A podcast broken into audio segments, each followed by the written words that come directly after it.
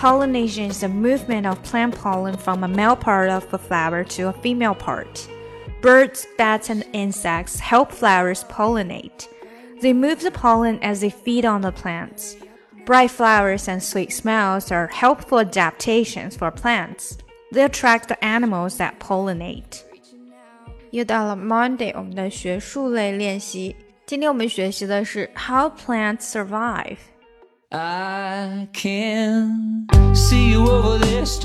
更详细的讲解，请点击我的名字查看听力阅读专项提升。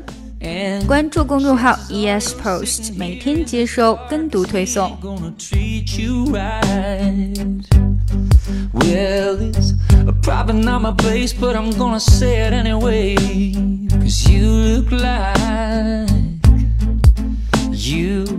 Hadn't felt the fire, had a little fun, hadn't had a smile in a little while.